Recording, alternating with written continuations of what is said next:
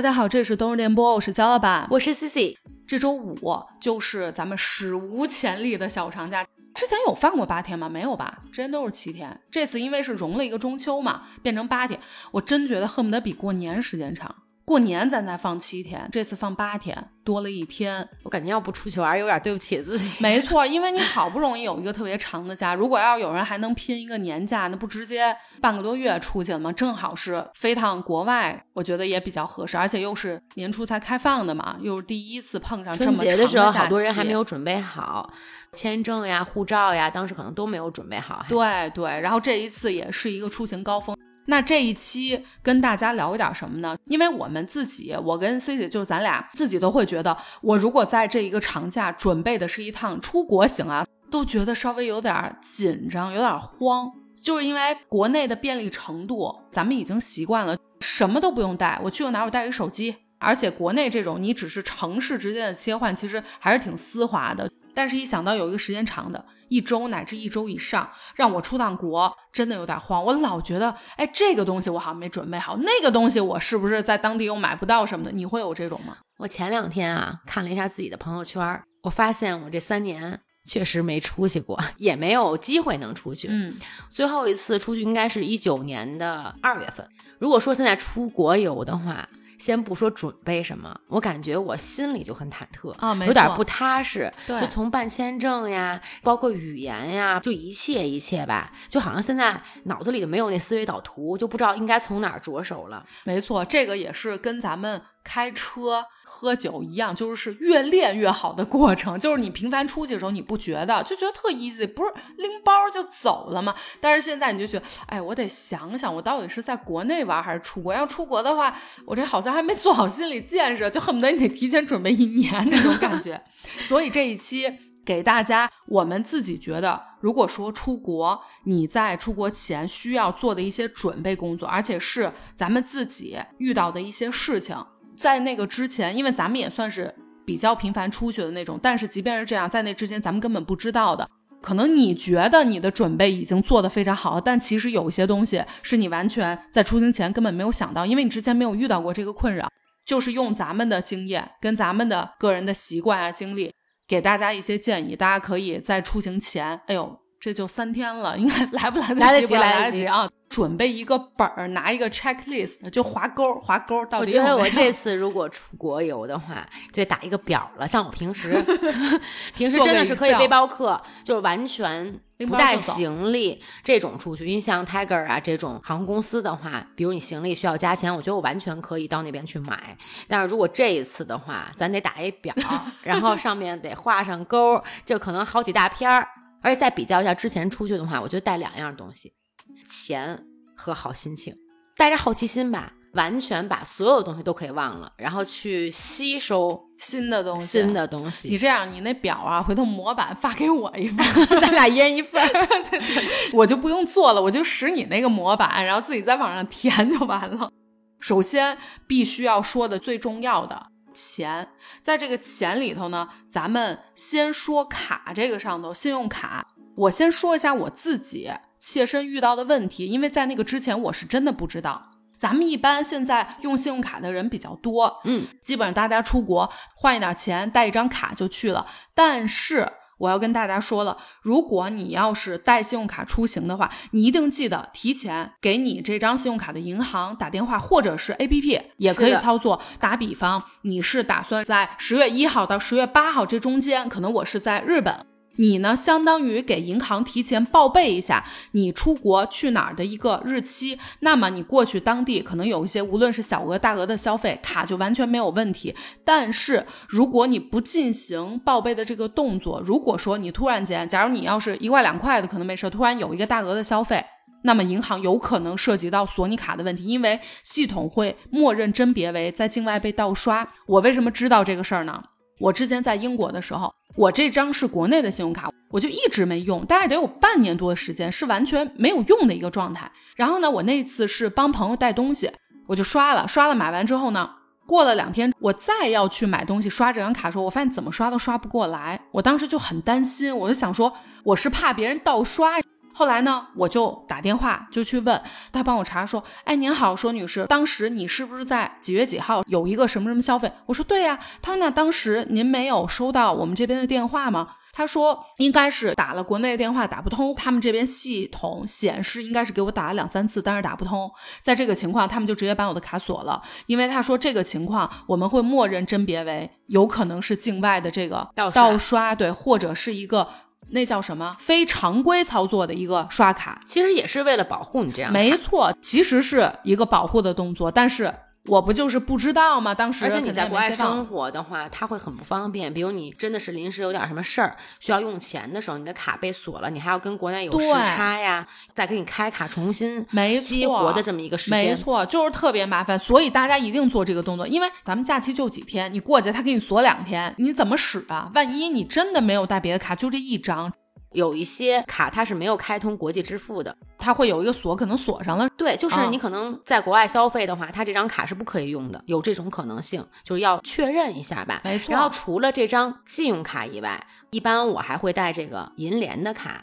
银联的卡有什么好处？对，储蓄卡有什么好处呢？因为如果用信用卡的话，它一般是不管说是哪个国家，它都是实时按美元来计算的。嗯。但是如果是银联，是用当时国际货币来跟人民币兑换，这时候呢，相对来说可能会有一些汇率上的一个优惠，嗯啊，当然咱们如果不是说很大的消费的话，可能差别不大。还有就是电话卡，那电话卡的时候，在当地的话，你也可以办一个当地的卡赛，其实都很方便。但如果说你的电话卡是有全球通这种服务，如果不出国的状态的话，它可能没有开通。我以前也是一定会选择在当地买卡，因为便宜。但是现在我是建议大家开通全球服务，带着咱们这张卡去。为什么？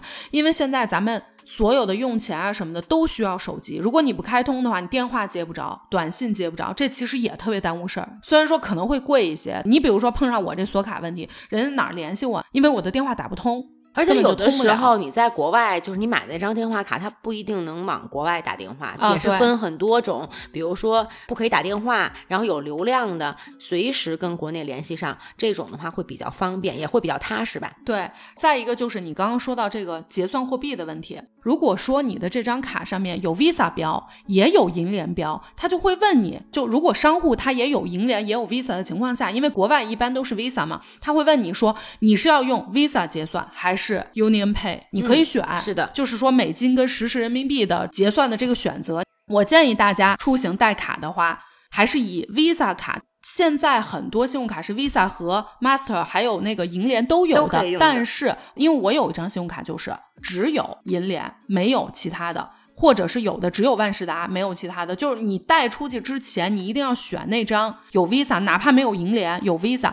为什么呢？就是银联是咱们国内一个主流的方式，但是如果 Visa 的话是属于全球的。我之前就碰到什么银联卡，如果说咱们去商场或者是大的吃饭的地儿，它没问题，都可以 Union Pay。但是如果像我这种喜欢什么当地查点小馆，奔着就去了，结果它有时候没有开通，一般小馆都没有，全部都是刷 Visa 的。我当时去了之后。我用这张卡付，当时我忘了是怎么着，我就只有这张卡，然后人家就使不了 Union Pay。我说，哎呦，那这怎么办呀？现金也没有啊。他说，那你试试你的这张卡能不能取现，就指了一个 ATM，巨老远。走过去之后，还好我非常幸运，因为提款机也不是所有都支持银联，它有的还是 Visa。所以我是现取的，那你想，你就有一个跨国取款，这不是不划算吗？还得再收点手续费啥的。关键是，这是我赶上了。但是如果你要去那小地儿，ATM 整个城市只有那一个，然后人家还没银联，我看怎么办？所以一定要做好这个打算。还有一个也是我碰到过的，咱们这边的卡，你有没有发现都是磁条刷卡？是的，但是在国外全都是芯片卡。如果说你不换芯片卡，如果是磁条的这种，不是说不能用，可以，但是依旧是你比如去一些超市啊什么，你没有办法自助结账，因为它都是要插进去才可以买的。那在出行前，我就建议你们最好是跟银行那边联系，我同样的信用卡有没有磁片的这种，我就给它换成磁片的，就是我不要磁条，我还是同样的卡嘛，对吧？你给我换一张，这样的话就方便很多。我自己之前在国外超市就遇到过那种。它呢是有自助机子，它不像国内可能自助跟人工的都有，它有自助机子，它有的时候非高峰时段它根本没有人，完全没有人。然后当时我买完了之后，我一看，哎呦，它这怎么不行？我当时还不知道，我说，哎，我就把我那磁条的插进去了，那你想它没磁片，我插进去也白瞎，就一直都不行。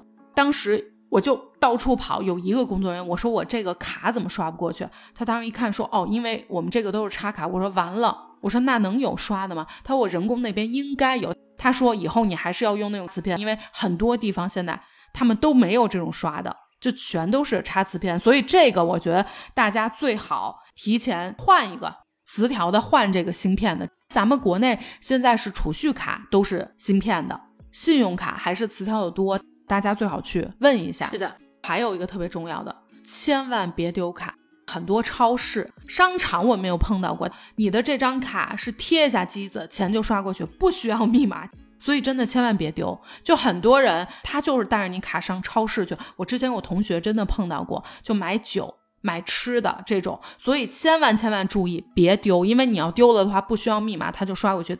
除了银行卡，我一般呢还会换一点钱，因为我觉得这钱让我最有安全感。咱 C 姐是现金为王，如果不知道咱 C 姐习惯的，听一下，哎，回听一下咱们哪期节目，对，就是安全感那期好像有聊过，就是家里头必须得放大几十，跟家里头 车里头小几千，安全感。大家呀，咱们就挖一下你的地址和你的车，就上你那偷点，咱就可以出 国，就劫我劫我，对对对。所以不管是哪个国家吧，我都会。会带一点儿，我报个数字吧，五千到一万吧。然后这个呢，如果是呃美元呀，或者说是比较常用的货币的话，基本上银行都会有一点储备。对，但是其他如果小一点的地方的话，你就需要提前打电话预约。没错，他会帮你留出来你要换的钱。那现在的话，每年还是二十五万是吧？五万刀，嗯，对，一般咱也换不了这么多。这大 这个是彰显了人 C 姐出去说我换点现金点儿，就换了五万刀。您是移民了，我感觉。所以这种情况呢，一般银行也提前给你准备，而且不是每个银行都有你要去的地方的当地货币。我当时应该是去越南还是哪儿的时候，就只能中国银行。我想要约招行，然后没有。对你到时候出行的时候，人家不是现在都说，哎，能带伴侣什么？因为你就不能说我是你的好友，把我带上，因为我听你是要黑在那，这个价值换钱。哎，这样的话，我能给你再贡献五万刀，因为到时候你你这不够啊，那我能。但是条件是你得给我带走。说到这换钱啊，我也得心情就行了，带好钱我就不用了，钱就不用了。这卡你看你也都知道，国内咱们换的钱。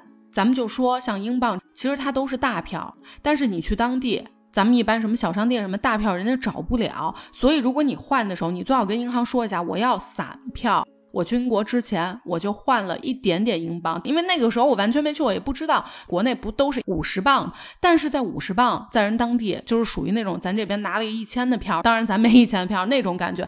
你知道我当时。平时也破不开咱们这么大票，跟做贼似的。就是因为你去一个人家不行，去一个人家不行。后来我就积攒比较多的金额，比如上趟大超市，这个情况可能就得大的超市。对，因为在英国当地，人都是什么十磅啊、二十磅，就都是这种，就没有说一个五块呀、十块呀、二十啊，超死了五十。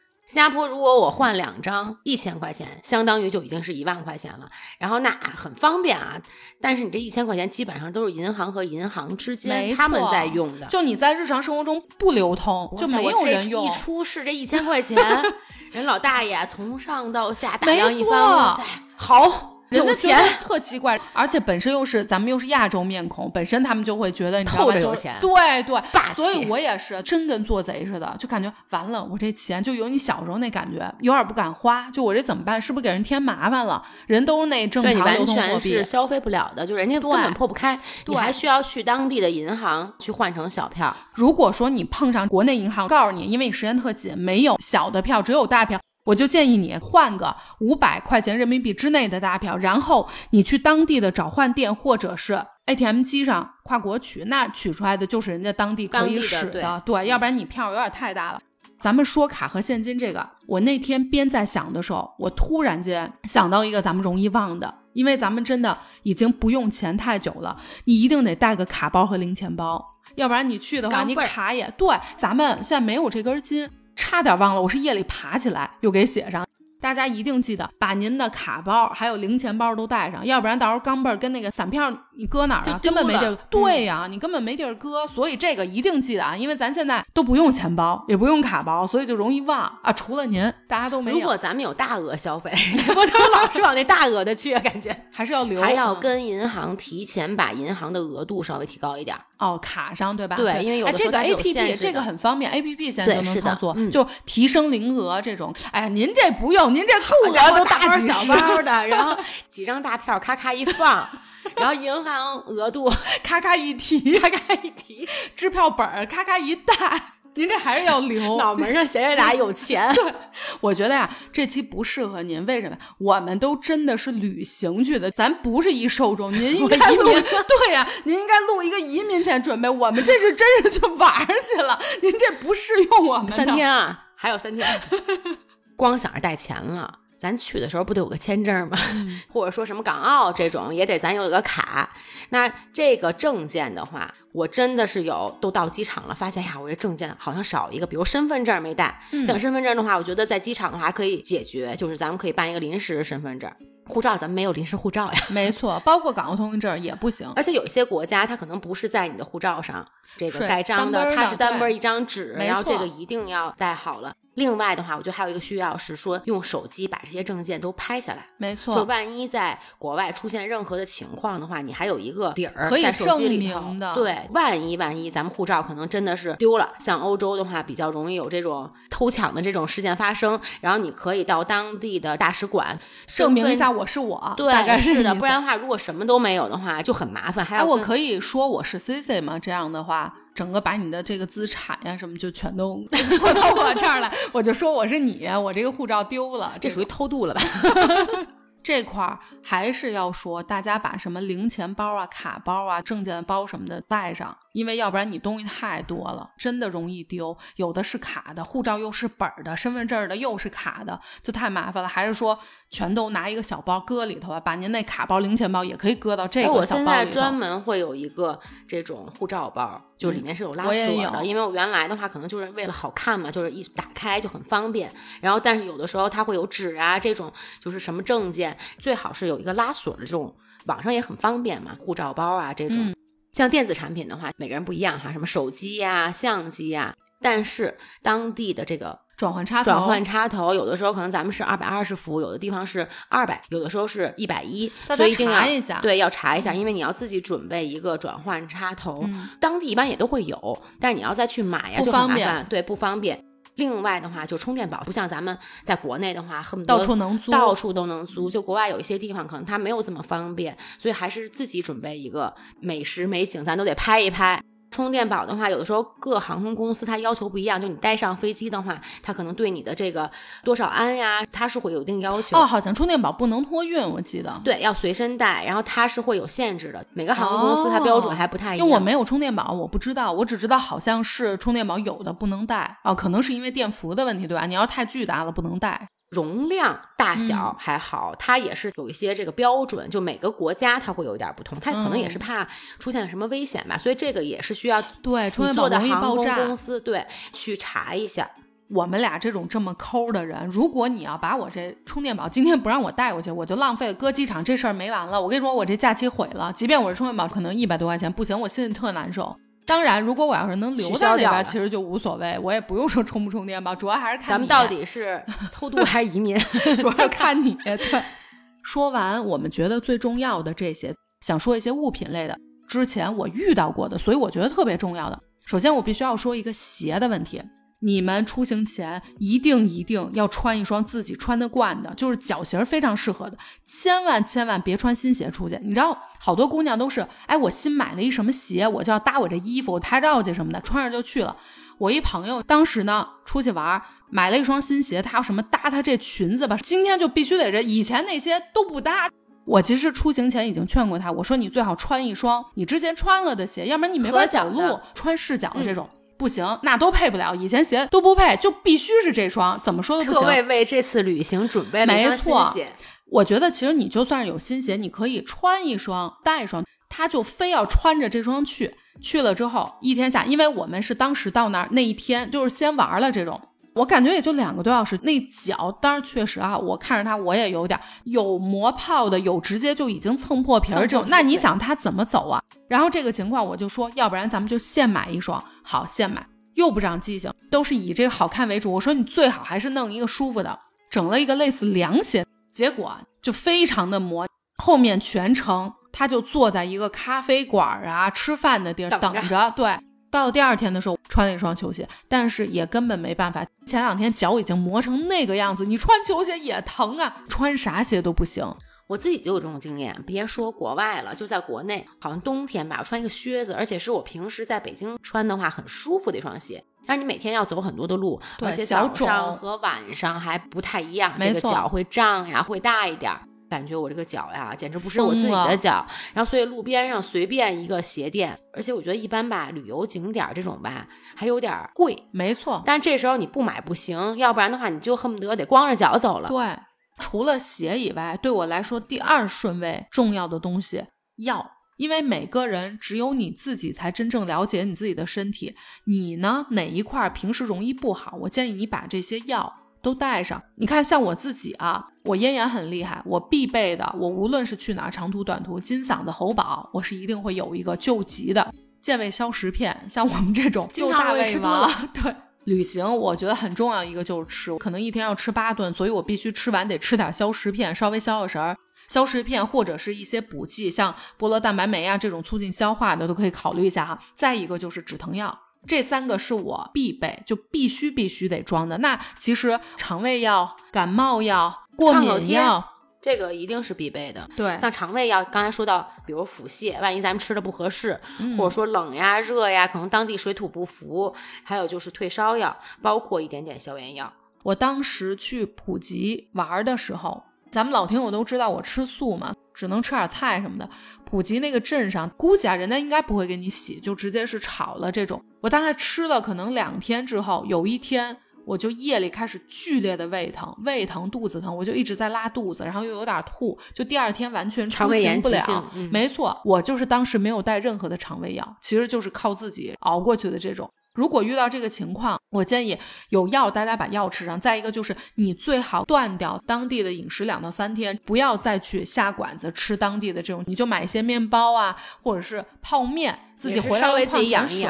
对，止疼药为什么说建议大家带着百用啊？你比如说你发烧啊，头疼，对，之前我就是因为有带止疼药的习惯，我们一起当时还是自驾，你知道吗？去玩的时候。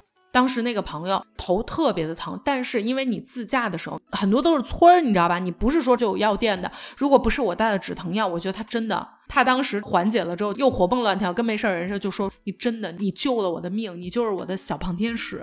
你要自驾完全荒无人烟，你真的啥也没有。如果这个情况你再扛着剧烈的头疼，你怎么玩？真的是一点办法都没有。清凉油和这个驱蚊药，不光说是可能蚊虫这种，也能提神儿。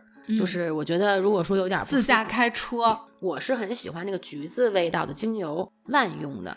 比如说你想提提神儿，或者说有一点不舒服呀什么的。另外，橘子它会让你很开心，就是这个味道就会让你很开心，还可以当香水用。就如果你现在觉得出汗比较厉害，然后身上好像稍微有一点体味，用一点这种精油的话，也会让你感觉哎呀很清爽。我觉得出去玩。最适合的就是这种一个东西顶十个用，因为你箱子一定要腾出地方来嘛，这样会比较轻装上阵。你说到精油，我就要说下面我说的第三重要的就是护肤品类的。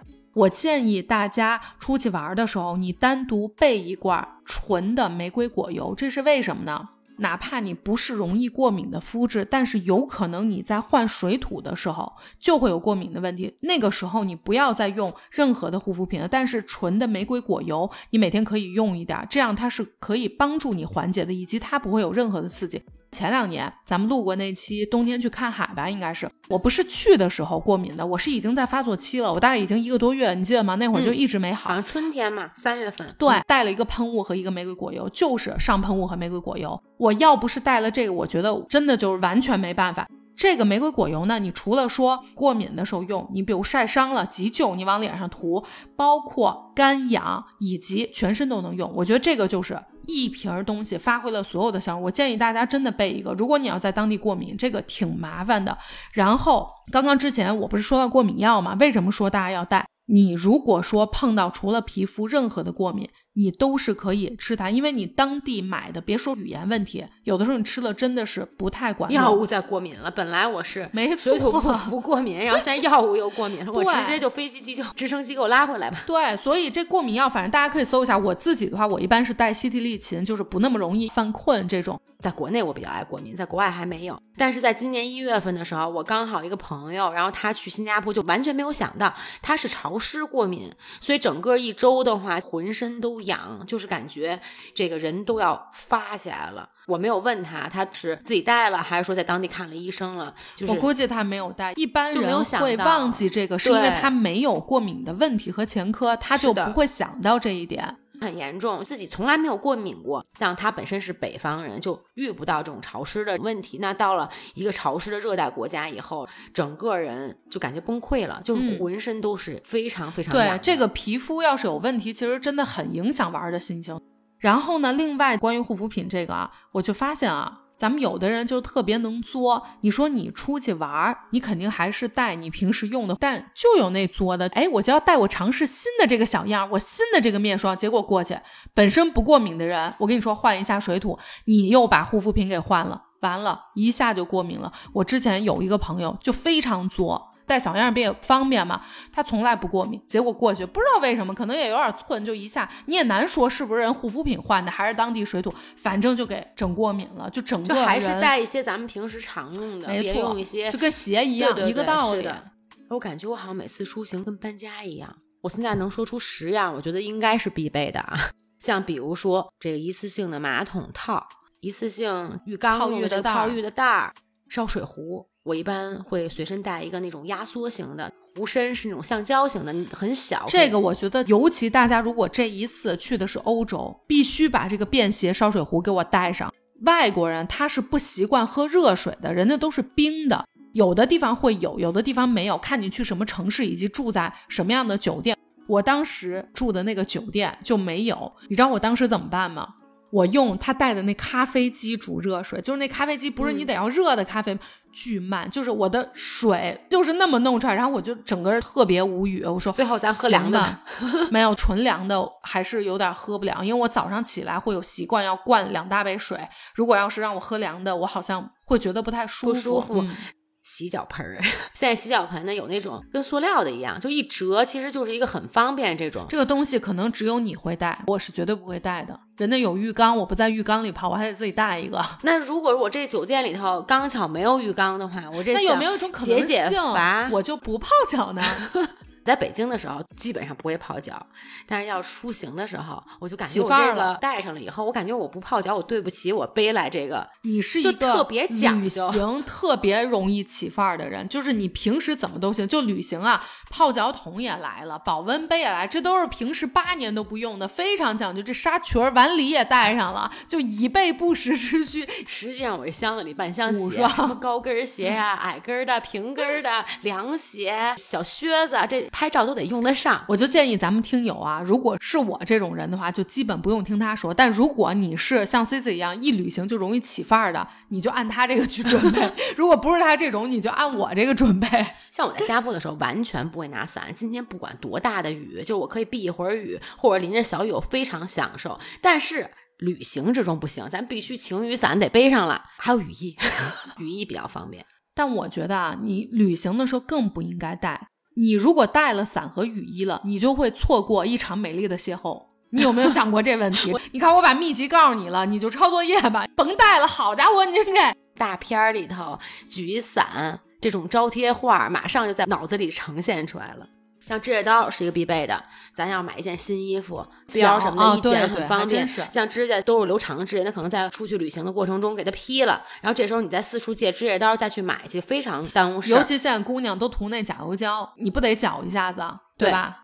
如果家里有小朋友的话，我非常推荐带一个本儿和一个彩笔，这样在飞机上的话，不管长途还是旅行，他可以找点事儿做。对他可以画一会儿，就安静一会儿。呃，像从小豆豆出去玩的话，都带彩笔，就除了电子产品以外，他还可以自己啊涂涂画画呀，或者说写一点什么。然后包括说我会带一本书，不管看不看，我都会觉得比较安心。就在旅行中，这个书在我包里，我就感觉很踏实。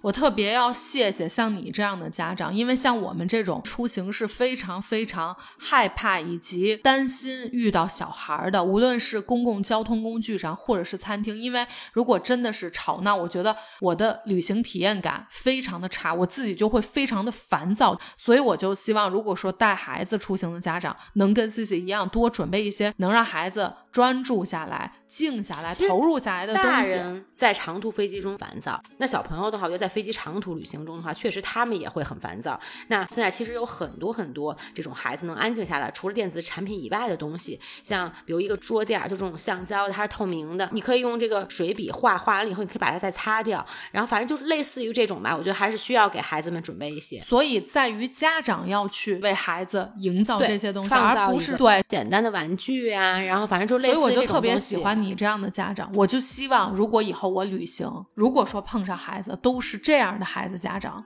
我就觉得啊，那太好。其实我觉得孩子完全可以安静下来，关键是你用什么办法能让他安静下来。对，没错。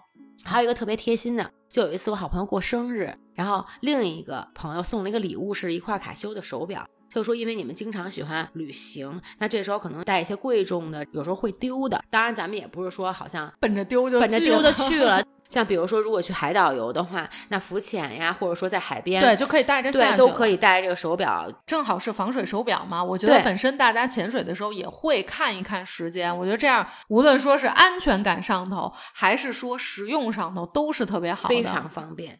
最后还有特别特别重要的是，你得做好心理准备，跟 C C 似的，心准备好了才能出门，对吧？才能出发。如果说这一次你们是要去欧洲。我就希望大家练一练强大的心脏，因为你们要做好准备。欧洲国家确实是偷和抢是非常厉害的，以及是明着骗。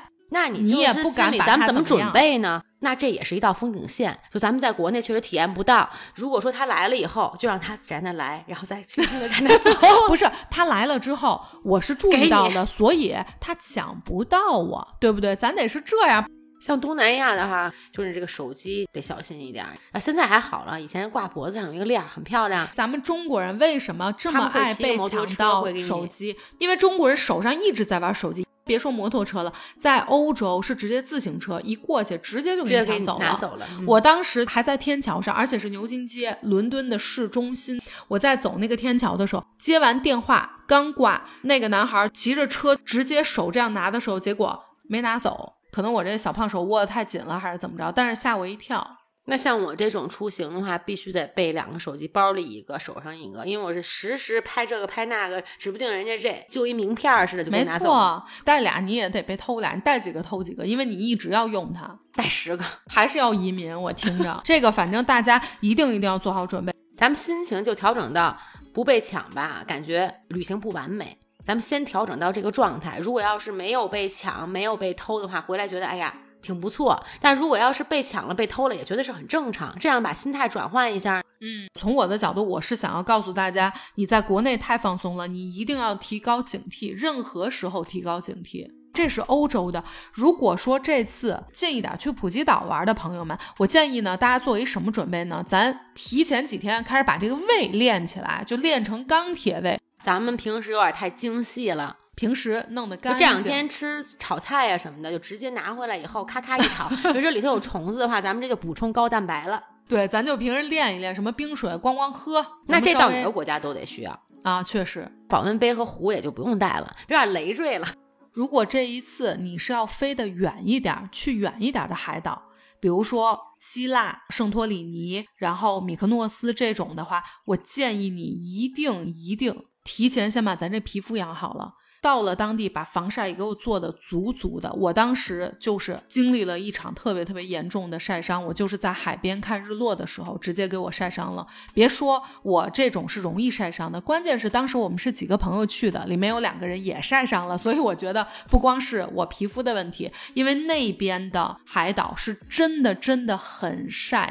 像我们这种常年被晒伤的人，可能都还知道那个疼的感受以及是什么，我大概心里能接受，因为我就这样了，我没办法。但是如果真的是没有试过人，你第一次要是被晒的话，你会觉得非常痛苦，火烧火燎的，没错，需要脱皮呀，好几天，而且你的旅行时间本来本来就短，对短，只要是海岛的地方。把防晒做好，比如墨镜呀、帽子呀，就别大意了。当时你可能觉得玩的哎特高兴，就没有意识到，等你晚上回去了以后，你这个脸完疼的要死。对，一般都是你当时不会有感觉的，等你回去了之后，你还以为自己怎么回事儿，怎么这么热呀，这么烫啊，越来越疼，越来越疼。那像新加坡和香港的话。我都建议大家稍微带着点外套，室内的空调实在是太冷了。一个是在新加坡电影院，一个是在香港电影院，我都是被冻得差点抽过去。新加坡好，就是因为你要旅行的话，一定带一个外套，因为它的这个不管是商场也好，还是公交，就所有的公共太冷了，包括出租车上面。我记得我那时候在那边生活习惯了以后吧，其实短袖啊什么都很适应。但是如果说咱们突然之间去的话，可能那个室外和室内的温差不太会晕倒，不太舒服。那像咱们准备的东西基本上就是这样。那你要是从家走的话，比如说家里的门窗呀、电源呀，水和电，然后包括说小动物，包括说家里那个植物，如果在窗台儿比较容易暴晒的，咱们就挪到一个阴凉的地方，可能多浇一点水。回头等回来的时候，不仅自己晒伤了，还把咱植物给晒伤了。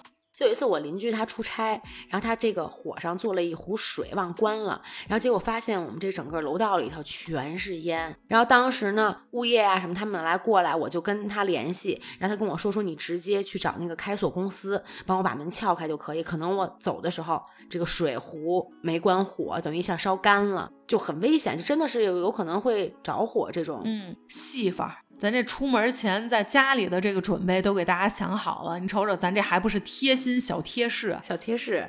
今天跟大家说了这么多咱俩的旅行经验，那希望这期节目大家听了之后稍微能比较安心，查漏补缺，对对对，踏实一点，然后也可以真的从实际上面查漏补缺一下。没几天就要出去了，我这次还特为翻看了一下我上次最后一次旅行。我记得我当时写了一个什么一期一会，这一期一会呢也是源于这日本茶道。说这个每次旅行都是只有一次的缘分，不管是路途中咱们遇到的人也好，咱们的食物也好，还是说当时的天气。同一个城市，今天去和明天去看到的风景不一样，都是限定的。对，这个都会是一生一次的一个次相遇。所以呢，每一次旅行吧，都怀着这个一生一次缘分的一个心情去，然后珍惜每一次旅行之中在路上的细枝末节。